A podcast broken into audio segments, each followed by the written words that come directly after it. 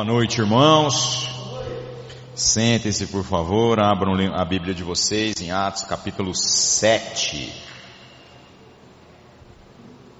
Semana passada nós fizemos uma correria aqui, né? Deu para fazer o capítulo 6 inteiro. O capítulo 6 era curtinho, agora o capítulo 7 ele é maior.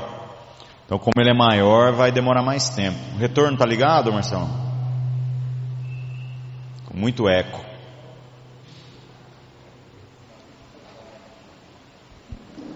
Então, beleza, vamos lá. Atos capítulo 7, na continuação, meus irmãos, daquilo que nós trabalhamos na semana passada, lembrando que a gente no capítulo 6, né, falou a respeito da crise que houve na igreja ali, é, da organização dos recursos, da administração dos recursos em favor das viúvas, e uma coisa que eu tentei enfatizar aqui para vocês é sobre como a gente encontra é, no testemunho da organização do ministério diaconal, é, casos assim muito particulares. Um deles é do Estevão, que eu já dei o spoiler para vocês que no capítulo 7 acaba que ele é morto, né? E, e o outro era lá do, do Nicolau, que lá em Apocalipse capítulo 2 cita que ele acabou apostatando da fé, se tornando inimigo do evangelho.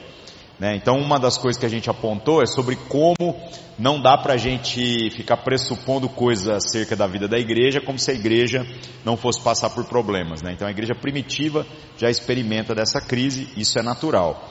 O capítulo 7, ele vem então na continuação de como encerra o 6, falando da prisão é, do Estevão. O Estevão foi não apenas aprisionado, como ele passa depois pelo julgamento do, do conselho lá do, do Sinédrio, da mesma forma que aconteceu da, nos capítulos anteriores, no capítulo 3, capítulo 4, capítulo 5, onde houve o julgamento lá inicial de Pedro e João, depois de todos os discípulos, só que aí os discípulos levaram umas chicotadas, né, para para ver se eles paravam de pregar o nome de Jesus.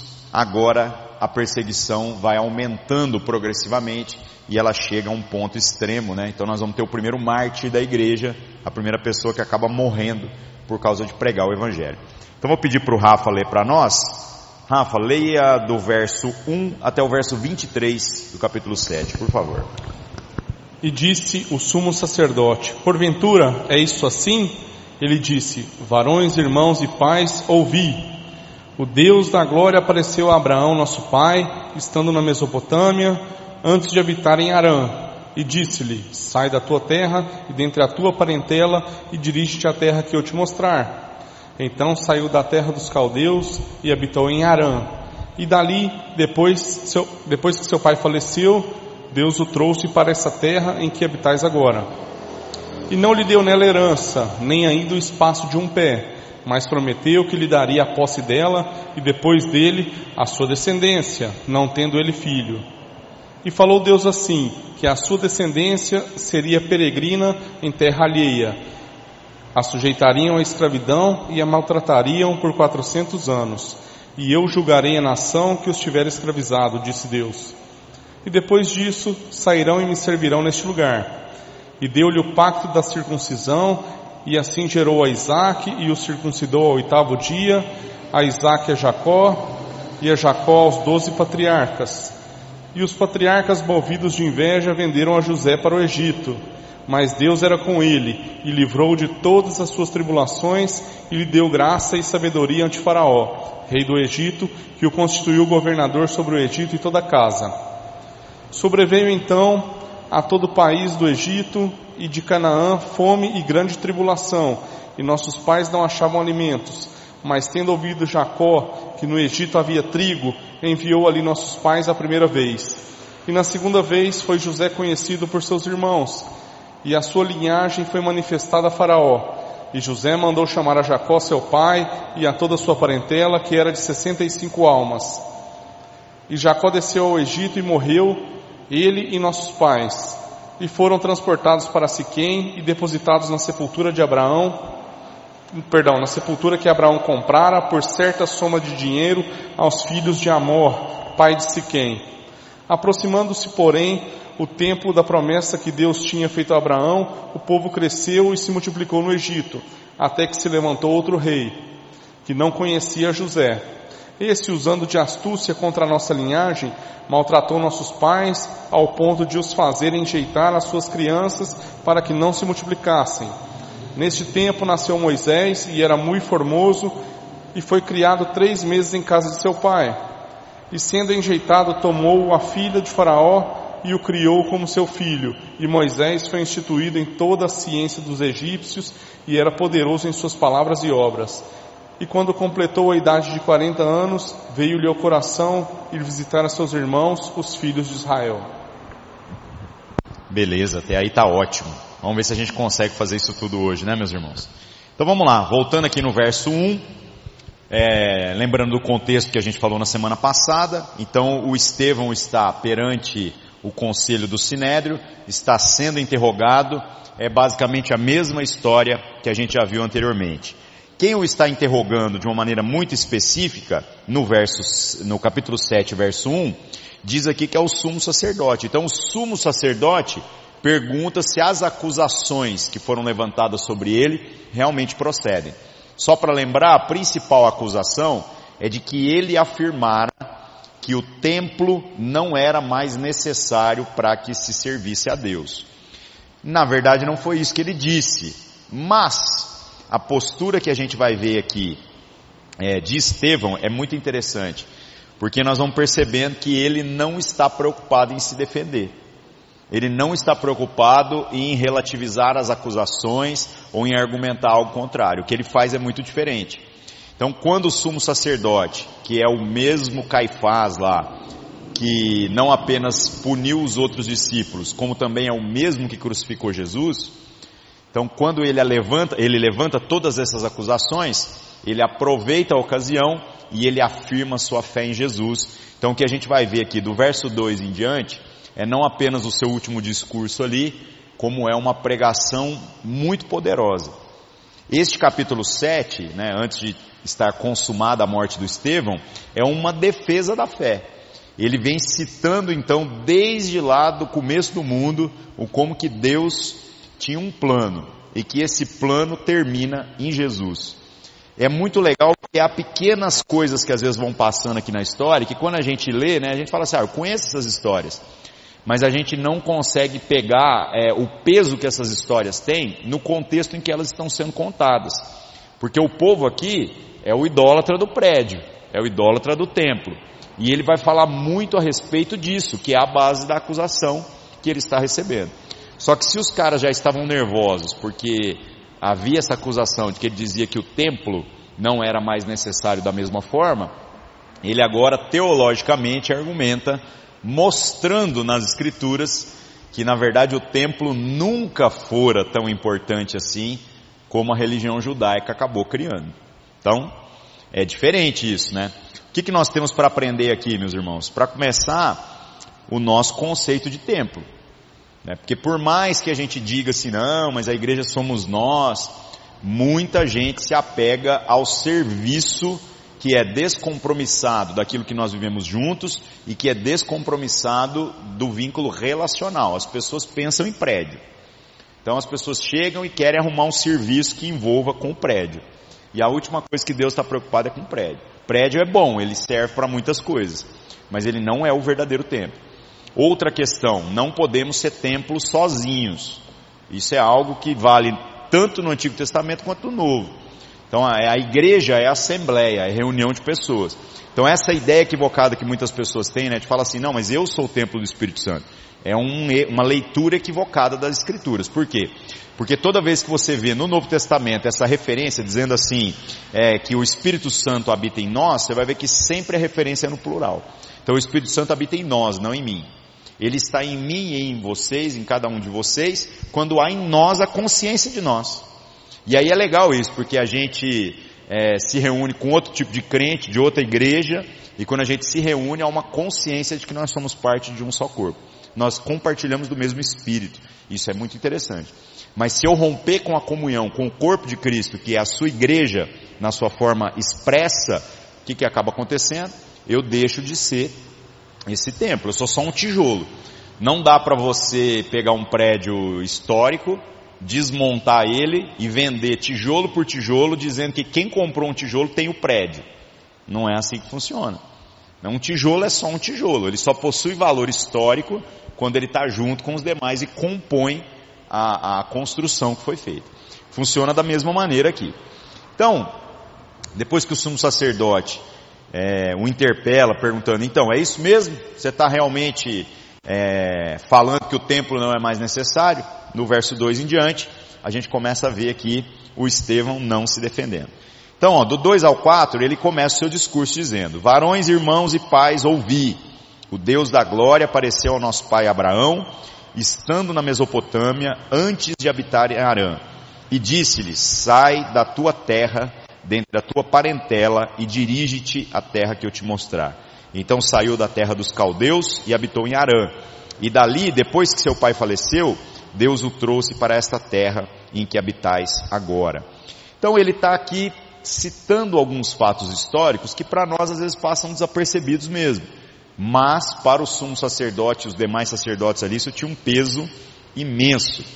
Primeiro ponto que ele, que ele cita aqui, ele coloca uma ênfase na questão de como o templo e a terra santa não são tão importantes como o judaísmo acabou valorizando. E gente, não apenas valorizavam naquela época, como valorizam até hoje. A grande briga lá entre os judeus e os palestinos, né, é sobre aquilo lá é terra sagrada para quem. E hoje a disputa é palmo a palmo. Você pega lá é, o único muro que sobrou do que era a construção do templo lá feito por Salomão, que é o muro das lamentações, de lá do muro tem uma mesquita islâmica. Então esse povo mata e morre por causa daquilo lá. O negócio ali é complicado. Vocês já pensaram que toda Israel é um deserto? Toda Israel não tem absolutamente nada que aproveita lá, né? O Bolsonaro fica fazendo uma propaganda danada de Israel, e a galera às vezes não presta atenção nisso, o tanto que o que ele está falando faz até certo sentido pelo aspecto científico, porque se lá tem agricultura e lá é ruim, então há alguma coisa a ser aprendido. Mas, gente, se eu fosse brigar por terra, aquela era a última terra sobre a face da terra que eu gostaria de brigar por ela. Aqui no Brasil nós temos terra para dar para os outros. Né? Aliás, tem umas terras que ninguém nem quer, né? A briga aqui não é por terra, a briga aqui é por terra bem localizada. Que eu já vi lugar que literalmente a terra não vale nada, ninguém quer. Mas ela não vale nada pela questão logística. Só que o solo é bom. Esse povo trocaria aquele deserto lá por uma terra aqui no Brasil? Não troca de jeito nenhum. Então a gente vai vendo que esses aspectos da religiosidade não mudam. O povo ainda está valorizando. Morreu ou está ouvindo aí? É? Sumiu o som para mim o povo ainda está valorizando é, terra, espaço físico, prédio, construções. E não é isso que realmente vale a pena, né? Então, o que, que o Estevão faz? Ele primeiro vai contar a história dos seus antepassados e ele começa aqui falando sobre a história de Abraão. Abraão é não apenas chamado o pai da fé, como ele, ele é o principal patriarca do povo hebreu. Então nele começa todas as coisas. Se por um lado o, o Abraão ele é esse patriarca do povo hebreu, meus irmãos, exatamente nesta circunstância a gente começa a ver as promessas de Deus que se estendem além do povo hebreu. O que Deus fala para Abraão é assim: em ti serão benditas todas as famílias da terra. Não fala para ele que serão benditas todas as famílias dos hebreus. E os caras ainda assim não enxergavam isso. Eles acreditam que essa bênção é restrita ao povo que eles são. E aí qual que é, é a argumentação do Estevão aqui em cima desse negócio? Né? Ele fala, ele fala assim, olha, é, o Deus da glória apareceu para o nosso pai Abraão na Mesopotâmia. Ou seja, o primeiro contato de Abraão com Deus já não é na Terra Santa. Segundo, o próprio é, Abraão não chegou a ter posse da Terra Santa. Ué, ele recebeu a promessa. Deus falou para ele, Deus prometeu um tanto de coisa. E ao que que Abraão se apegou? Abraão se apegou à promessa, porque ele sabe que se Deus disse, de fato é verdade. Mas ele mesmo não usufruiu de nada. Então, como pode o pai da fé, aquele que é o principal patriarca da religião judaica, da religião dos hebreus, ser alguém que viveu debaixo de uma palavra empenhada de Deus, mas nunca usufruiu nada e nem por isso foi menos abençoado.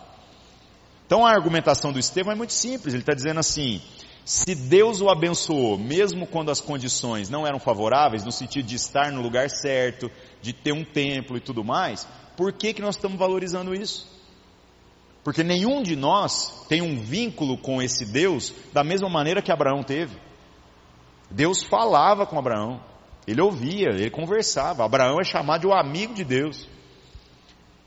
E tudo isso sem terra santa, sem templo, sem nada. Então, nós estamos complicando aqui, né? que mais? Aí ele fala é, no verso 3: Sai da tua terra, eu vou te mostrar um lugar.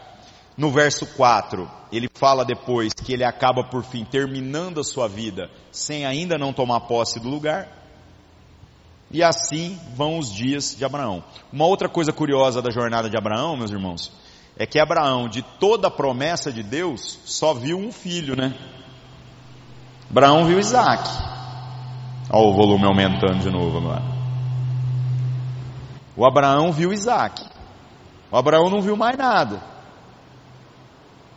O Abraão não viu essa, essa descendência numerosa como a areia do mar ou como a areia da praia e as estrelas do céu. Mas no entendimento dele, ele alcançou toda a plenitude que ele precisava. E de fato, todos nós nos tornamos descendentes é, daquilo que Deus fez a partir dele. Mas o que ele usufruiu é só aquilo. E ele é um amigo de Deus. Ele é o pai da fé. Então o Estevão aqui, ele está fundamentando muito bem a sua argumentação, hein? Ele está chamando a atenção dos caras aqui para algo interessante. No verso 5, diz assim: E não lhe deu nela herança, nem ainda o espaço de um pé, mas prometeu que lhe daria a posse dela, e depois dele a sua descendência, não tendo ele filho. Então Abraão, é, ele mesmo quando morou lá na Palestina, ele era um estrangeiro estando na Palestina. Essa terra ainda não era deles. E ele teve que, que escolher. Ele pensou: eu dou a minha vida para conseguir tomar o que Deus disse que seria meu, ou eu me apego à promessa de Deus? E ele se apegou à promessa. Então a argumentação do Estevão é extremamente simples. Ele está dizendo assim: entre confiar na palavra de Deus e a gente ficar aqui guerreando nos nossos membros para conseguir obter o favor dele, nós precisamos priorizar a confiança na vontade de Deus. Ou seja, prédio é prédio. A gente tem um hoje, tem outro amanhã, é igual casa e roupa. Se ficar pequeno, nós vende, compra outro, constrói. Isso é só uma estrutura, mas ela não é tão fundamental assim. Obviamente, os caras já devem ter começado a ficar com raiva ali, né? Verso 6 e 7. E falou Deus assim: que a sua descendência seria peregrina em terra alheia, e a sujeitariam à escravidão, e a maltratariam por quatrocentos anos. E eu julgarei a nação que os tiver escravizado, disse Deus. E depois disso sairão e me servirão neste lugar. Então, gente, é, os seus descendentes também não usufruíram da promessa nem da terra prometida. Acabaram que eles não tomaram posse desse negócio. Então a promessa vem lá em Abraão, e no entanto esses homens foram menos abençoados por Deus? De forma nenhuma. Então depois do Abraão vem o Isaac, e o Isaac é um homem onde a gente vê a mão de Deus também na jornada dele. Depois vem o Jacó, que tem uma história super complicada, né? ele literalmente trapaceia para conseguir o direito da primogenitura do seu irmão engana o pai, engana o irmão, é um cara tudo atrapalhado. Eu gosto demais de ler as histórias a respeito desse tipo de personagem, né? Porque a gente olha e fala assim, rapaz, Deus é bom mesmo. Porque Deus faz com que pessoas que não são se tornem, né? E esse Jacó é o homem que, depois de uma jornada tão difícil, uma jornada assim, onde ele, na, na sua obstinação em conseguir o favor, a bênção de Deus, ele acaba usufruindo de muitas coisas, né? Ele tem o seu nome depois mudado por Deus para Israel, que é o nome da nação. E ele é o pai, então, de todos os patriarcas das tribos. São os seus filhos que dão nome às doze tribos de Israel. Só que o próprio Deus já havia avisado desde o começo lá na promessa para Abraão. Fala assim, olha, embora eu estou te dando essa promessa, você é o, o portador dela, é a partir de você que serão benditas todas as famílias da terra. Eu já estou avisando que vocês vão trilhar uma jornada difícil. Então o seu filho tem uma jornada difícil, mas o seu neto ali a partir de Jacó e principalmente dali para frente, eles acabaram tendo que ir para o Egito e no Egito se tornaram escravos. Aí você pergunta, então Deus não estava com eles agora? Porque agora eles estão numa terra estrangeira, numa condição trabalhista deplorável. Não, muito pelo contrário. Deus se manifesta agora de modo a trazer o seu povo de volta quando o povo estava na pior situação, quando o povo estava no pior lugar. Então o Estevão vem construindo, ele fala assim: logo, gente, esse negócio de estar com Deus não pode ser considerado um lugar físico. Não tem nada a ver, mas se Deus falou que é o nosso Deus, Ele é o nosso Deus. Verso 8. Ainda sobre o Abraão. E deu-lhe o pacto da circuncisão. E assim gerou a Isaac e o circuncidou no oitavo dia, e a Isaac a Jacó, e Jacó aos doze patriarcas. Então aqui ele encerra a sua argumentação em cima da questão do Abraão, falando acerca da aliança. Ele fala assim: olha, esta aliança que Deus fez que para o judeu é a grande diferença entre eles e o restante do povo. Fala, o que é um judeu? Um judeu não é apenas aquele que professa a fé, mas é aquele que desde a sua infância foi criado ali, que foi circuncidado ao oitavo dia, segundo o preceito da lei. Então para eles isso era uma marca física, uma questão de orgulho. E aí o que, que ele está dizendo aqui? Ele está dizendo assim, olha, o Abraão e depois todos os seus filhos, eles não foram circuncidados na Terra Santa, no templo. Eles, o Abraão recebeu a promessa de Deus, a marca da aliança que era para fazer sobre a pele, estando em outro lugar. Ou seja, se o elemento que, que, que significa é, se tornar agora parte das promessas e da família de Deus foi dado em outro lugar, por que, que nós estamos valorizando esse lugar? E a circuncisão, né, meus irmãos, é, é uma coisa muito interessante. Circuncisão é a operação da fimose, né? Só que fazer com oito dias é uma beleza, né? Que o menino não vai reclamar muito, né? Então pegava lá a pele que sobra no pênis do menino e cortava, eu espero que a faca devia, devia estar bem amolada, né? Com oito dias o negócio era mais de boa. Aí você fala assim, gente, para que que Deus pediu um negócio desse? Porque literalmente isso hoje caiu em desuso, né? Quem precisa de uma cirurgia de fimose faz quando está da adolescência para a vida adulta. Quem não precisa, não faz, né? Mas aqui nessa época todos faziam.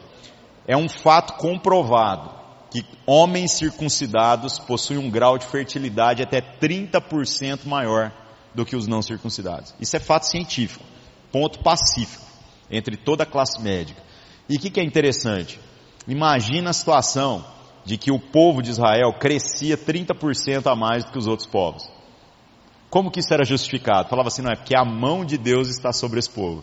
E de fato estava. Deus, ao invés de explicar, falar a respeito da higiene, falar a respeito da fertilidade, não, Deus vem e fala assim, não, vou estabelecer uma aliança com vocês. A aliança é, faça isso. Se você tiver esse olhar para o Antigo Testamento, você começa a ver o tanto que Deus é econômico num tanto de coisa as leis de higiene. Então tem um texto lá em Deuteronômio que fala assim, né, quando você for fazer cocô no acampamento, tem uma lei a respeito de fazer cocô. Fala assim, dentre as tuas armas você vai ter um, uma pá, um porrete. E você vai sair do acampamento e vai encontrar um lugar e vai fazer um buraco e vai defecar ali. E aí você vai cobrir. E aí depois vem a, a, a bênção, né? Fala assim, porque eu sou o Senhor seu Deus que anda no meio do, do povo. Então eu não quero encontrar no meio de vocês nenhuma coisa imunda. Aí você imagina naquele tempo, gente, esse povo pensando, nós precisamos obedecer o mandamento de Deus. Quem obedeceu o mandamento de Deus, viveu. Quem não obedeceu e fez cocô perto da comida, adivinha o que aconteceu? Teve verme, teve N doenças. E aí o cara pensa assim: olha, rapaz, eu, o fulano morreu, a família dele foi consumida, porque não tinha remédio, não tinha farmácia, não tinha nada, não tinha conhecimento. Então fala assim, rapaz, a família dele morreu. Por quê? Porque eles desobedeceram o mandamento de Deus. Muita gente pergunta, fala assim, gente, então nós somos obrigados a obedecer todos esses mandamentos? Que maravilha é a graça, né? A graça trouxe, trouxe a nós a possibilidade da gente tendo banheiro em casa, saneamento básico, né? Você dá descarga, o negócio já vai embora literalmente caducar a lei.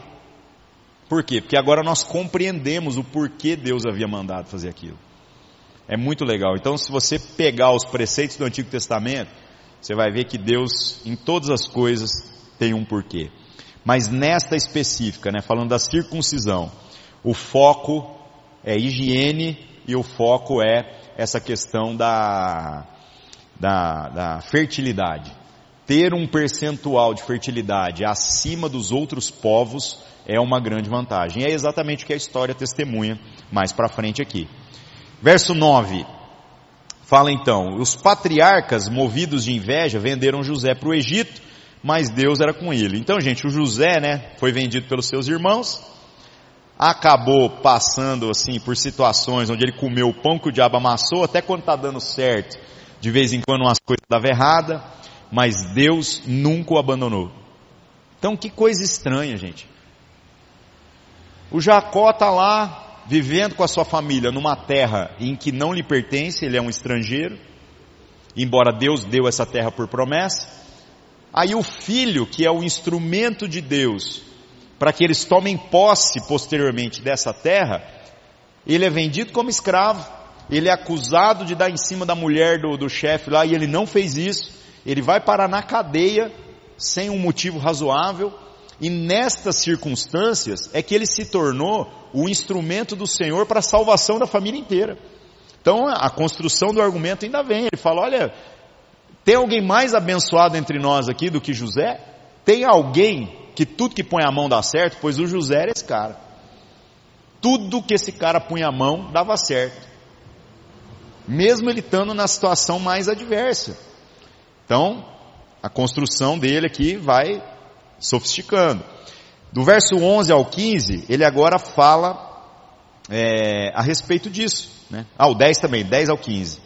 Livrou de todas as suas tribulações e lhe deu graça e sabedoria ante o faraó, rei do Egito, que o constituiu governador sobre o Egito e sobre toda a sua casa. Sobreveio então a todo o país do Egito e de Canaã fome e grande tribulação e nossos pais não achavam alimentos. Mas tendo ouvido Jacó que no Egito havia trigo, enviou ali os nossos pais pela primeira vez. E na segunda vez foi José conhecido por seus irmãos e a sua linhagem foi manifesta a Faraó.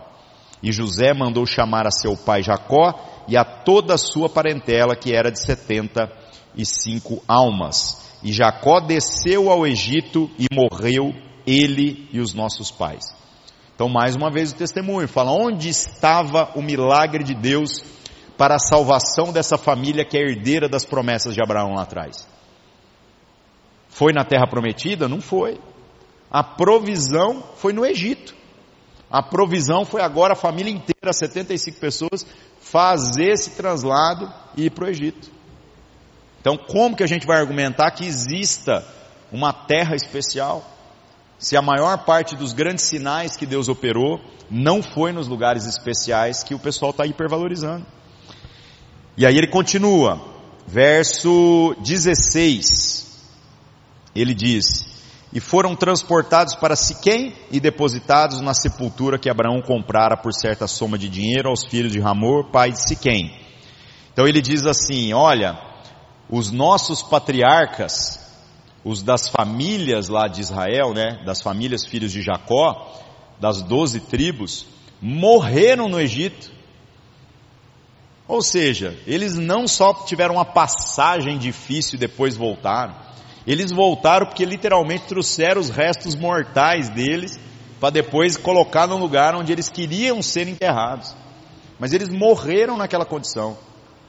Então, se nem Deus considerou que eles, como patriarcas das tribos de Israel, deveriam ser, é, terminar os seus dias de glória na terra prometida, por que, que nós estamos hipervalorizando isso daqui? Verso 17. Aproximando-se, porém, o tempo da promessa que Deus tinha feito a Abraão, o povo cresceu e se multiplicou no Egito. Meus irmãos, olha, olha só o que, que aconteceu. Os descendentes dos patriarcas no Egito não queriam sair do Egito. Porque eles chegaram num lugar onde não está tendo fome igual no resto do mundo, um lugar cheio de trabalho, cheio de possibilidade, em que o povo deles cresce quase 30% a mais do que os nativos dali, os egípcios. É tipo o brasileiro indo para os Estados Unidos, pensando assim, rapaz, estou num lugar bom, dá oportunidade, não tem como dar errado. E aí o que, que eles foram fazendo? Multiplicando mesmo.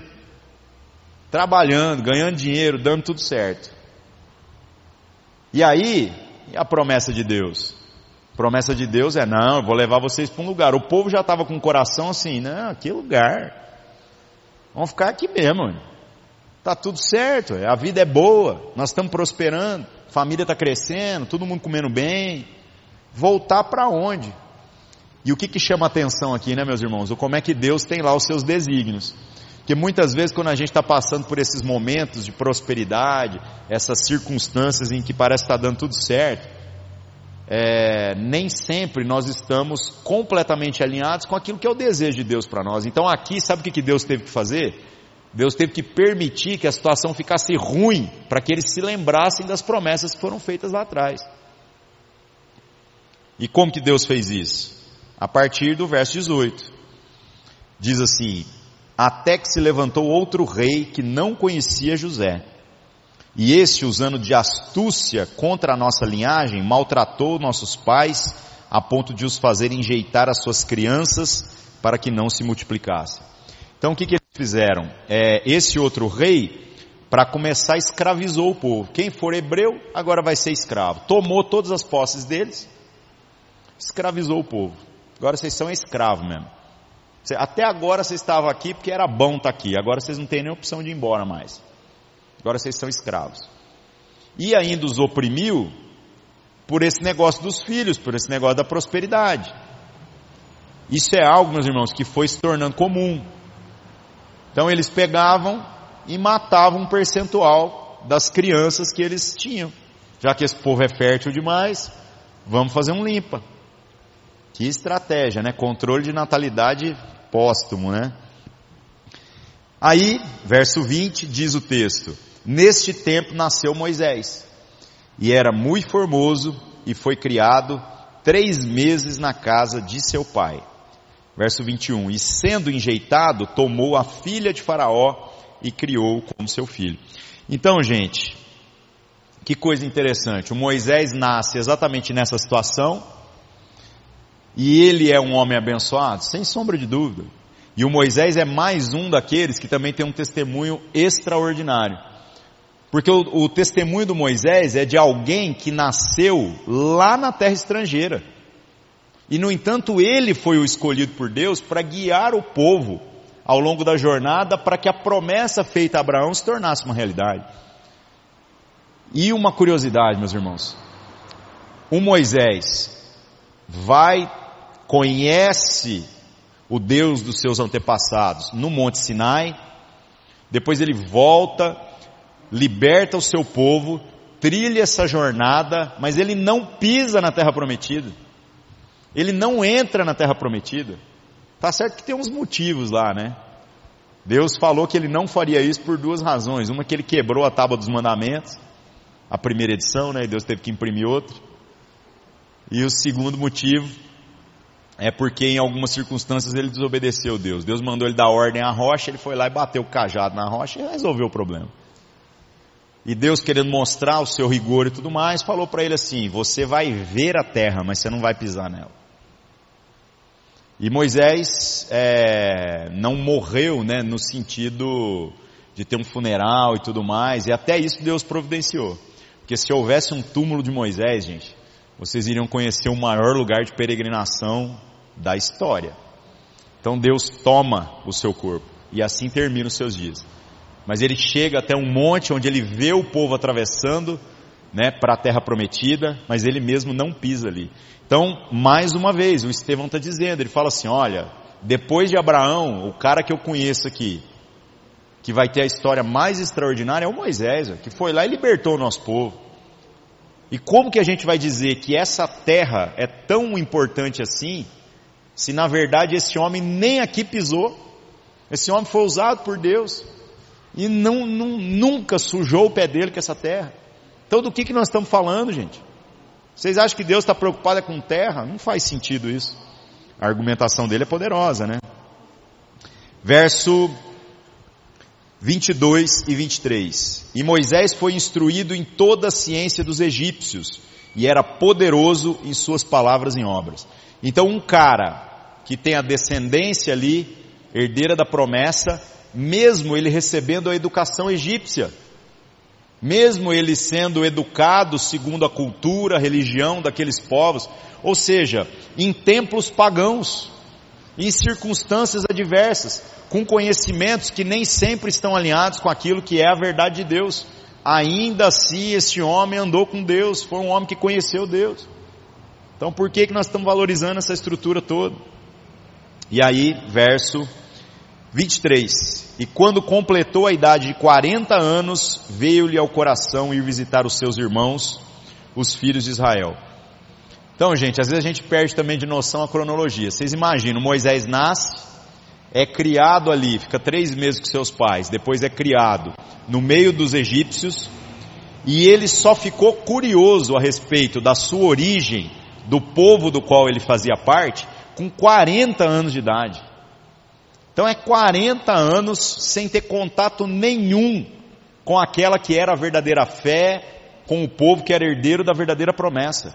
E ainda assim esse homem foi um homem privilegiado, um homem abençoado por Deus. Então, meus irmãos, a gente vai vendo esse capítulo todo, é, ele vai trabalhar em cima dessa construção, em cima dessa lógica, em cima é, de como a gente tem que prestar atenção nisso. Que nos nossos dias, a tentação de que a gente comece a valorizar coisas exteriores é muito grande. Sabe assim, não, porque é, se eu for para a igreja tal, meus irmãos, existe coração certo e coração errado. Coração certo, até no lugar errado dá fruto. Mas o coração errado, não tem lugar que vai resolver esse negócio. A motivação errada, não adianta. Então, é uma das coisas assim que Deus tem mais falado com a gente, talvez nos últimos tempos. Muita gente, às vezes, que está procurando coisas que Deus já nos deu. Está ansiando por coisas que Deus já colocou ao nosso alcance. Tudo que Cristo precisava fazer por nós, meus irmãos, Ele já fez na cruz.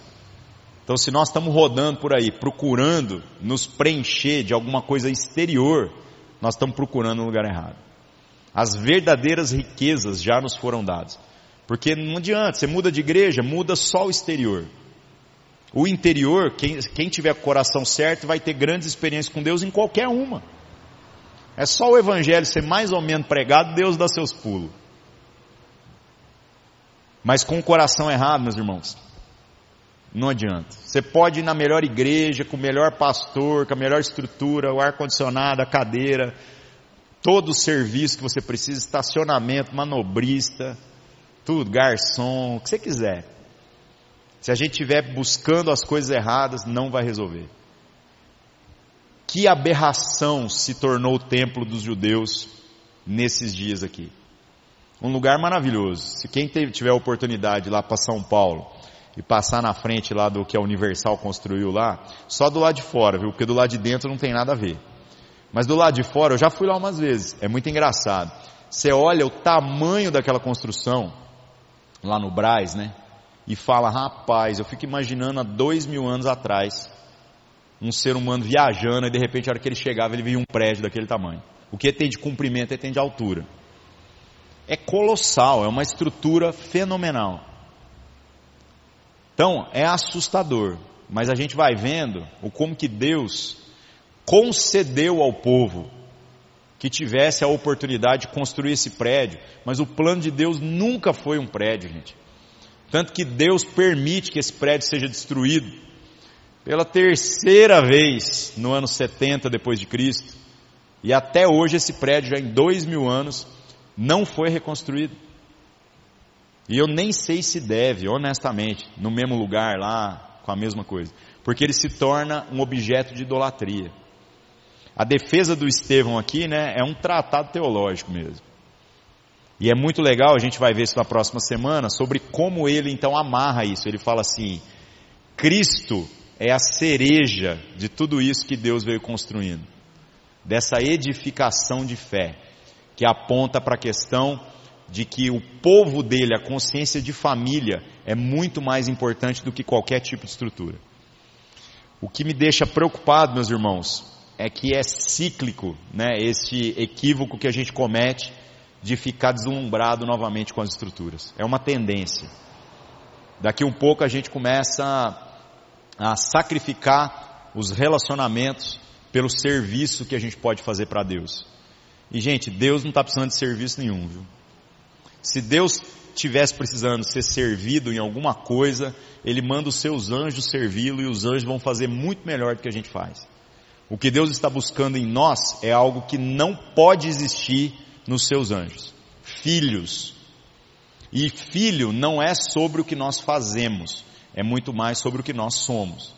Que a gente possa então não nos deslumbrarmos com todas as coisas que fazem parte do mover de Deus, da igreja, os templos, as estruturas, os ministérios, as organizações, de modo a perder o foco daquilo que é realmente importante. Então, como eu já disse, prédio é bom, mas nós não estamos aqui para adorar prédio, para servir prédio, para louvar prédio. Então, quando a gente lava o banheiro aqui, nós estamos pensando em quem vai usar. Nós não estamos pensando em Deus, porque Deus não precisa desse banheiro. Nós estamos pensando nos irmãos. E se a gente pensar em algo diferente, nós estamos indo pelo mesmo caminho aqui dos judeus. Onde dali um pouco a gente vai falar absurdos que nós já ouvimos tantas vezes, né? Gente que vira e fala assim, não, é, aquele dia que eu vim de camisa de time aqui, né? E aí tem gente que comenta, fala assim, mas você subiu no altar de camisa de time? Irmão, isso aqui não é altar não, viu? Isso aqui serve para ficar um pouquinho mais alto para a câmera pegar melhor e para todo mundo ver a gente. Mas isso aqui não é altar, não. Ah, mas o púlpito é sagrado. Não, o púlpito é para pôr a Bíblia, para eu não ter que ficar aqui fazendo manobra, segurando ela na mão. Mas podia ser um porta-partitura ou podia ser a caixa do gasofilaço, como foi durante muitos anos. Se a Bíblia fosse só no celular, não precisava nem disso. Oh, mas onde que é o altar então? Ué, irmãos, o altar está dentro do templo. Onde que é o templo? Se o templo somos nós, então, o lugar onde Deus deseja esses verdadeiros sacrifícios que o glorificam é na nossa vida. Se nós perdemos de vista, meus irmãos, aí nós estamos enrolados mesmo. Amém? É isso daí. Semana que vem nós terminamos, porque o, o, o Estevão vai puxar essa história aqui até chegar em Jesus. Amém? Vamos orar. Senhor nosso Deus, em nome de Jesus, obrigado mais uma vez pela oportunidade de meditarmos à luz da Sua palavra em tudo aquilo que o Senhor deseja para nós, que o Senhor possa clarear o nosso entendimento e que possamos com toda sensibilidade é, compreendermos o como o Seu Evangelho trata muito mais de uma relação de família do que uma relação com estruturas. Que a gente saiba servir, mesmo que através das estruturas, aquilo que é o real interesse do Senhor, Pai. E que nós não venhamos nos corromper nesse serviço, achando que a gente pode fazer alguma coisa para nos tornarmos dignos de todo o amor que já tem sido dispensados é, na nossa vida. Senhor, nós queremos andar com o Senhor como estes homens andaram, mesmo que eles estavam nas condições mais adversas. Que o Senhor reine e opere poderosamente na nossa jornada, mesmo que nós estejamos em situações que não são ideais. Em nome de Jesus, Amém.